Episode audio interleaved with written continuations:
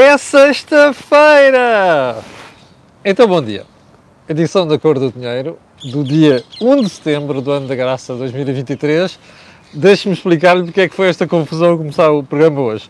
Eu estava a fazer o programa dali, de repente os sprinklers aqui do campo de golfe da Academia de Golfe de Lisboa dispararam e só tive 5 segundos para sair dali, senão ficava completamente molhado.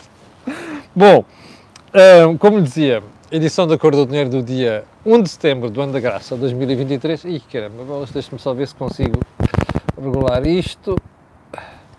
Como já percebeu, estou aqui a fazer sem sling, só que não posso fazer muito esforço com este braço. Bem, uh, como dizia, uh, edição do dia 1 de setembro, e antes de irmos ao programa de hoje, quero só fazer aquilo que é o disclosure habitual. A Cor do Dinheiro tem uma parceria com a Prozis, significa que se você for ao site fazer compras, antes de sair, ou seja, antes de pagar, uh, não deixe de pagar, ok? Antes de pagar, escreve lá Camilo, onde diz cupom promocional e sai do site com desconto de 10%. Se você somar isto ao outro cupom que eu costumo divulgar e que esta semana já divulguei, suspeito que vou apanhar uma molha, uh, esse desconto ainda pode ser superior. Portanto, divirta-se. Bem, não, você não faz ideia de quão extensa é a agenda hoje. Eu já tive que eliminar aqui metade dos assuntos. E mesmo assim, vamos ver se chega ao final do programa. Bem, uh, por onde é que vamos começar? Como sempre, pelo período de ordem do dia. E para lhe dar conta que em Espanha o populismo segue de vento em popa. A senhora Nádia Calvinho, uma daquelas pessoas que chegou ao governo e agora está a ver se consegue ser presidente do Banco Europeu de Investimentos, deu a entender nos últimos dias que aquele impostaço, aquele, imp, ai, caramba, aquele imposto que o governo criou para penalizar a banca pelos lucros extraordinários, afinal pode não ficar por ali. Um, ou seja, o imposto pode tornar-se de temporário a permanente. Ah, olha como os espanhóis copiam Portugal. Nós temos bons exemplos disso em Portugal, não é? Contribuição especial ou extraordinária sobre o setor energético. É um bom exemplo. Já agora, também não sei se percebeu, mas você vai ter em Portugal, já lhe fiz aqui esta analogia várias vezes, políticos que vão tentar importar a ideia para, para, para Portugal. Uh, aguarde. Ponto seguinte. Está neste momento a conduzir tenha cuidado, há 37 novos radares, alguns deles com medição de velocidade média. Atenção a isso. Olha o valor das multas que neste período do ano já chegou a todo o valor cobrado no ano passado. Ponto seguinte, a proposta do Governo dos Açores para pagar parte do salário dos jornalistas. Eu estou estupefacto. Eu não sabia disto. Houve espectadores atentos que há dois dias mandaram esta brincadeira e eu pensei que fosse fake news. Mas afinal não é. Um, então é assim, para os jornalistas que ganham até 1.500 euros, um, o Governo dos Açores quer uh, contribuir com 400 euros. Ó oh, pessoal, espera, está tudo doido ou é só falta de vergonha? O que eu achei espantoso também foi ver a oposição no, nos Açores, o PS, para ser mais exato, a tirar-se isto sobre a proposta do PSD é pá, como se fossem virgens. Espera aí, nesta matéria, ninguém se safa. Nesta matéria de tentar condicionar o jornalismo, ninguém se safa. Nem esquerda, nem direita.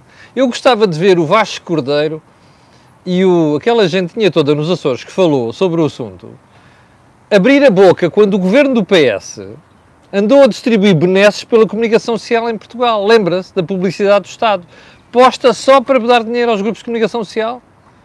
Mais valia estar calado, uh, senão vai parecer atolemado. Percebeu? É isto que eu tenho para dizer para a malta dos Açores. Um, ou se quisesse, é dali a terceira, em vez de, em vez de dizer atolemado, diz tatão. Capixa? Bem, ponto seguinte. As propostas de Álvaro Beleza na Universidade de Verão do Peste. Eu gosto muito do Álvaro, que é um tipo destemido, diz umas coisas que deve dizer, mas de vez em quando também, também diz os disparates. Todos dizemos disparates. o Álvaro Beleza foi à, à comissão, perdão, à, Universidade do, do Verão do PSD e criticou um, esta decisão do governo em matéria de habitação. Tem toda a razão. Mas depois sai-se com um disparate. Que é, ah, eu, eu até compreendia que se dissesse assim: vamos congelar as rendas durante dois ou três anos, ou seja, fixar um, um, um prazo. Espera. Vamos fazer contas. Se você perder todos os anos 5% naquilo que aumenta as rendas, ao fim de 3 ou 4 anos perdeu o quê? 20%? Como é que se rentabiliza o investimento? Bom, mas o pior não foi aqui foi quando o Alva Beleza disse que é favorável a introdução de cotas na política, assim como se fez para as mulheres, fazer para os jovens. Ó oh, pessoal, o Alva Beleza e o resto do pessoal ainda não perceberam que o problema dos jovens fora da política não tem a ver com cotas, tem a ver com a forma como os partidos estão organizados e matam o aparecimento de gente fora, nomeadamente jovens. Não percebeu isto? Portanto, diagnosticar mal o, mal o problema é não resolvê-lo. Mas, Álvaro também diz que é preciso introduzir cotas de idade, estilo limites de idade para quem quer ser candidato à presidência da República. Desculpa, se alguma coisa fazia sentido, era Primeiro-Ministro, não era Presidente da República. Presidente da República conta para nada, não é? Bom, isto são disparates, obviamente. Mais valia que o Álvaro Beleza, que é um tipo muito inteligente e muito bom, para se dedicar-se a outras coisas, não é? Outro tipo de propostas sérias para reformar aquilo que é a política em Portugal. Ponto seguinte. Eu hoje vou dizer aqui várias vezes, lembra-se do que disse aqui na Cor do Dinheiro. Há mais ou menos um mês, quando eu comecei a falar da rentrée das escolas, disse-lhe que a coisa ia correr mal. Lembra-se? Porque havia uma série de gente, nomeadamente dos sindicatos, que já estava a preparar uma rasteira ao Ministro da Educação. Quando ele andava para aí todo de peitinho feito, a dizer que o governo tinha feito isto, tinha feito aquilo nos professores. Ouviu o que disse o Stop ontem? Já voltaram à cara com toda a violência. O, aquele camarada que dirige o sindicato, mais uma miúda muito impetuosa, uh, com declarações incendiárias sobre a política do Ministério que se vai passar este ano. Pô! Só um pormenor. Já percebeu o que é que vai acontecer para o resto do ano ou não? É? Uh, eu acho impressionante este país. A malta está calada, acomodada, esta porcaria desta governação, que já lá vão três, não é? Três governos deste senhor. E não passa nada. Os pais estão a ver a, degradação, a, a, a educação a degradar-se a olhos vistos, não é? Com fuga maciça de gente para as escolas privadas, porque as escolas públicas estão um desastre, com raríssimas exceções. E, não passa nada, o pessoal parece estar preocupado é com o seu bolso, não é? Se os filhos vão ter educação ou não daqui a uns anos, a Maria o assunto. Vão se arrepender amargamente. Palavra de Camilo Lourenço. Ponto seguinte. As compras de gás à Rússia. Eu ontem falei aqui do tema tinha aparecido nos jornais e nem mais. Ontem uma pessoa que conhece muito bem os meandros do porto onde o gás russo é descarregado mandava, mandou uma mensagem, não vou dizer quem foi, a dizer assim a guerra na Ucrânia começou a 24 de fevereiro do ano passado, 2022.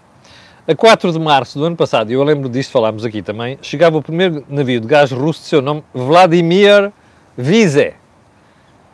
Desde então chegaram a Sintes uns seis navios de gás provenientes da Rússia e o navio acima, ou seja, o Vladimir Visa, voltou a escalar Sintes recentemente. Eu só tenho uma palavra para isto: vergonha. Ok? Por falar em jogos duplos e o Diabo 4. Vergonha. Ponto seguinte. O excedente orçamental de Medina que confirma o saco fiscal. Então é assim, nós, eu estive a ver ontem os dados da Direção-Geral do Orçamento e o Governo chegou agora com o superávit orçamental. Normalmente, por esta altura do ano, já começa a transitar para déficit. O que é que está a acontecer?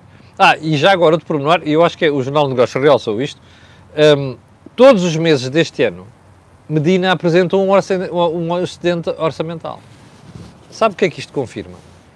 Que o Estado está com um maná brutal em matéria de receita fiscal. O crescimento este ano é 9%. Ouviu bem? 9%. Espera aí, se a receita fiscal está a crescer 9% e o PIB não deve chegar aos 3%, Explique-me lá. O que é que isto quer dizer? É isso mesmo. Saque fiscal. A malta gosta, não é? Claro, por isso é que deu maioria ao Partido Socialista. Mas depois não se queixem, ok? Bem, agora vamos para os assuntos mais importantes de hoje. Assumindo que estes não são importantes. Desculpe lá, deixa-me só puxar aqui o apoio, que este bracinho ainda não está bom. Inflação! Também tínhamos falado aqui ontem, antes de ontem, não é? Um, e tínhamos dito aqui que se íamos ter uma surpresa negativa, desagradável. Aliás, recordo-me que na CMTV, há mais ou menos três semanas, quando fizemos um balanço do aumento dos combustíveis nas últimas seis semanas, seis ou sete semanas, já vamos com aumentos consecutivos de gasóleo e gasolina, eu ter dito que ia haver uma má notícia do ponto de vista da inflação por causa do peso da componente da energia e dos combustíveis no, IPC. Ora, vou lá. A inflação subiu em Portugal de 3,1 para 3,6. Ouviu bem? Não é 3,1 para 3,2. É 3,1 para 3,6.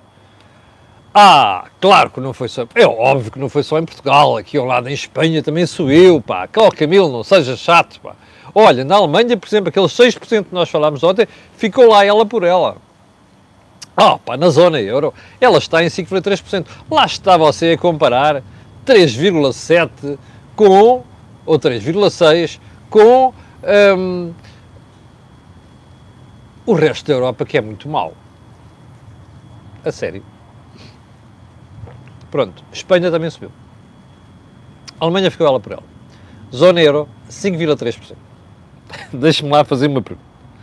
Os centenos desta vida e os as pombinhas, quem é aqueles que se, digam de, que se dizem que são aqueles menos favoráveis a subir as taxas de juros, estão satisfeitos? Diga-me coisa.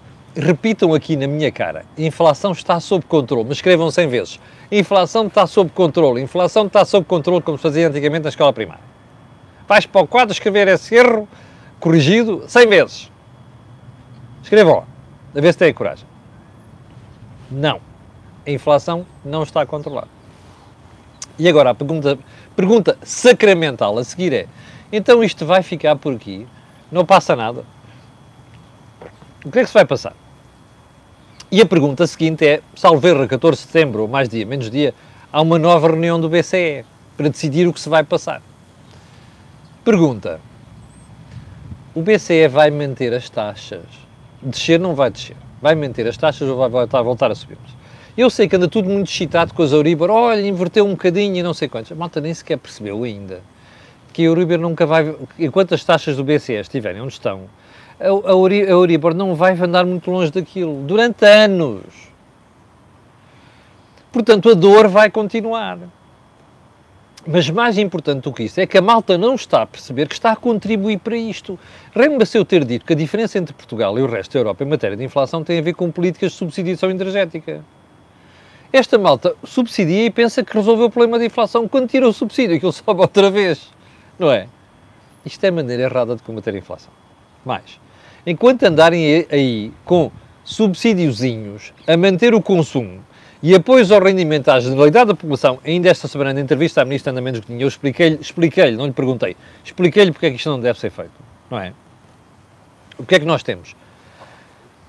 artificialmente estamos a dizer às pessoas: olha, você continua a consumir como está, é pá, que é para não me chatear o juízo, porque eu quero ser governo e não, não ter problemas de, de, popularidade. O resultado é quando o consumo é muito elevado, quando a inflação já é muito elevada, a inflação continua a subir, que é o problema que nós continuamos a ter. Problema para o BCE. Vamos aguardar mais uns dias para perceber o que é que vai acontecer.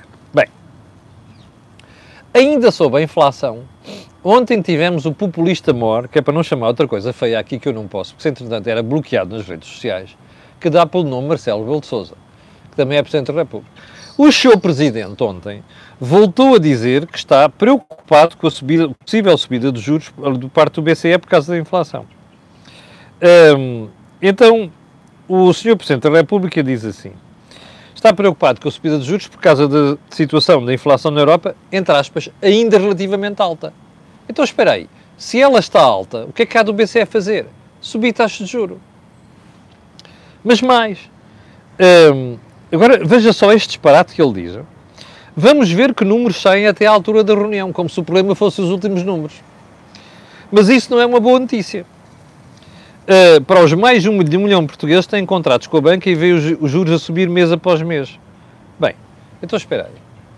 Mas o Sr. Presidente da República não foi aquele que andou a prometer e a dizer, ainda há pouco mais de um ano, que os juros não iam subir em 2024?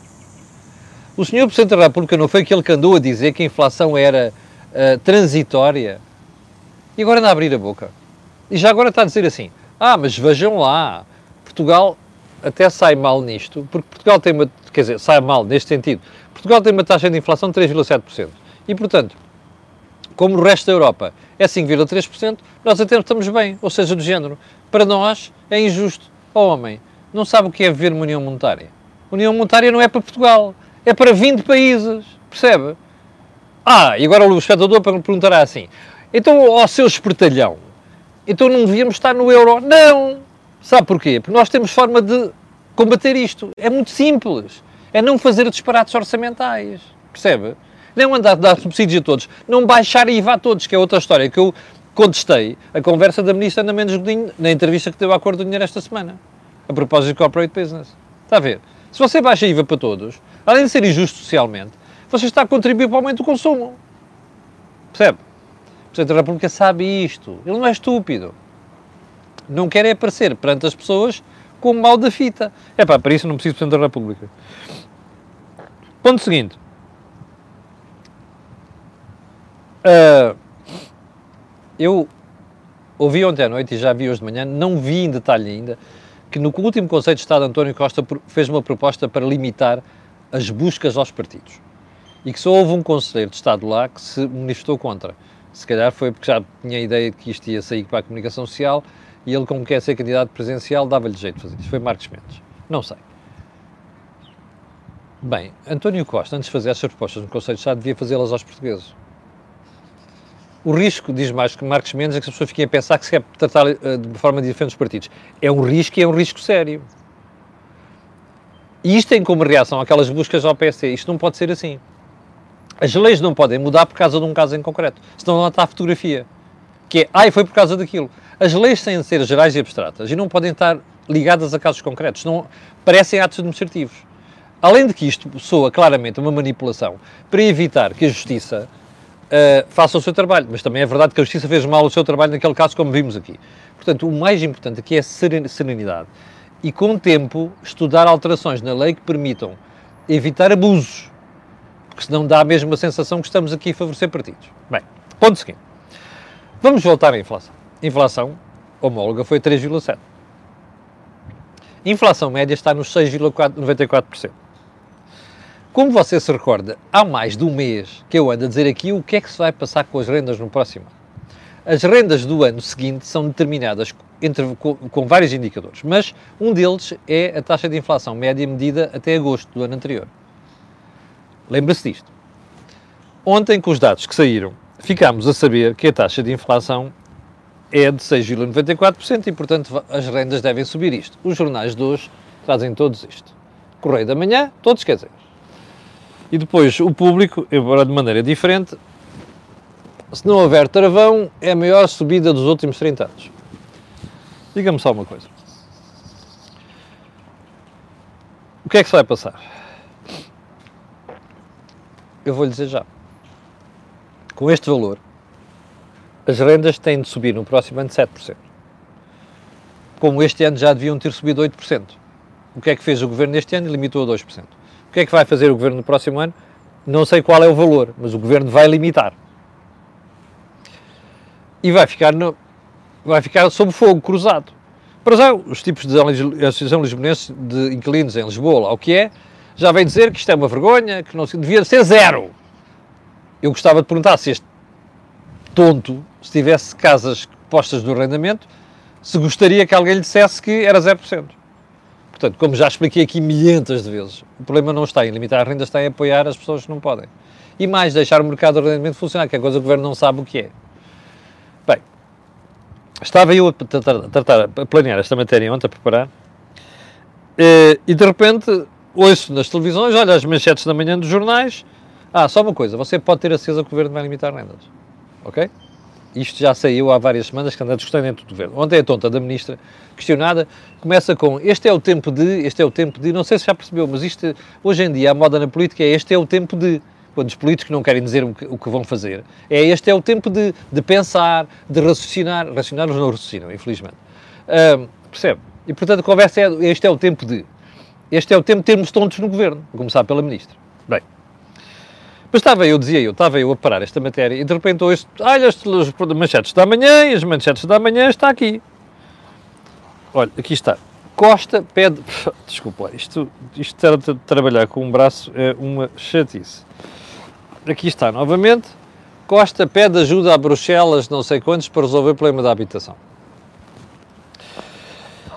Uh, qual é a conversa aqui? Ah, isto é um problema estrutural e, portanto, tem que ser uma política europeia. Ah, e depois estes fundos para construir casas públicas não devem contar para o déficit, não sei quantos, não pode ser considerado de outro Estado. E, epá, desculpem, isto é deprimente.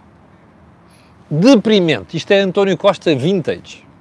E os seus muchachos, inclusive é Tiago Antunes, que é um tipo que é da Faculdade de Direito de Lisboa, que é uh, dos secretários de Estado do Primeiro-Ministro, que é uma, uma nódoa completa, ok? semelhante ao Miguel Prata Roque, não sei quantos. Nódoas completas. Fretes vergonhosos ao Partido Socialista e ao Governo. Mas enfim. Então é assim, o Governo enviou sugestões de prioridades para a Comissão Europeia, que inclui combate aos choques e fuga de talentos. Apoio às rendas acessíveis não deve ser considerado ajuda de Estado. Isto é um falso problema. O que é que António Costa está a fazer? Sabe que tem um problema, incêndios, sabe que tem um problema que é fuga de talentos, que é burrice deste governo, que está lá há sete anos e não fez nada, andam ainda a sonhar com o Passo Escolho e a ida para a imigração, quando neste momento sai mais gente do que quando estava o Passo Escolho. E como tem um problema, que são muito espertos politicamente, chutam um problema para outros e para outras instâncias. Qual é essa instância? A Comissão Europeia. A ideia aqui é dizer assim, isto não é um problema português, é um problema europeu. De facto, há Estados europeus que têm menos juízo que Costa. Percebe? E já estragaram o mercado da habitação. Costa está só a fazer a mesma coisa. Mas a ideia aqui é estilo à italiana. É pá, isto não é um problema nosso, é um problema europeu. Deixa chutar para a Comissão Europeia. Fogos, fuga de talentos. Olha, só falta dizer aos outros países, não contratem, pá, não venham cá buscar portugueses, só falta dizer isso, não é? E já agora, olha o problema das casas. É pá, vamos gastar com rendas assim, vamos gastar com raico parta, percebe? Que isto é mesmo assim, é com raico parta. Menos com dizer, eu sou o gajo responsável por este desastre que já cá estou há quase oito anos. Está a ver? Bom, portanto, você pode ter a certeza de uma coisa. O que vai acontecer é que o governo vai limitar as rendas. Agora deixe-me fazer uma pergunta. Você viu nos últimos dias toda a comunicação social dizer assim: em setembro vai haver novo acerto dos diferenciais que nós, com, ou seja, das Euribor, com que nós fizemos créditos da habitação nos casos dos créditos que vão ser atualizados agora, há subidas de 240 euros quase. Então espera aí. Você está a limitar a subida de rendas para o cidadão normal. Que rendou? Ah, mas a malta dos créditos, que se lixe, pá. Esse que leva com o aumento. Está a ver o tratamento desigual?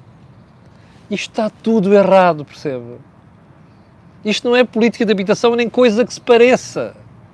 Você daqui a uns anos, daqui a um ano ou dois, vai ter casas mais caras e rendas mais caras à conta destas estúpidas que o governo está a fazer.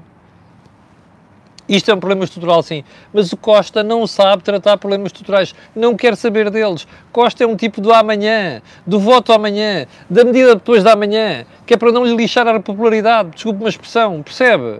Não é mais do que isto. Então, e, a, e a esmagadora maioria do português como esta marmelada. Bem, Só pergunto, o que é que anda a fazer a oposição? Anda a dormir? É pá, está tudo isto a passar-se. Está a dormir? Ainda está com a questão da promessa, da proposta de baixa do IRS, é isso? Não percebe que a habitação é um problema sério. E podem entalar o governo aqui.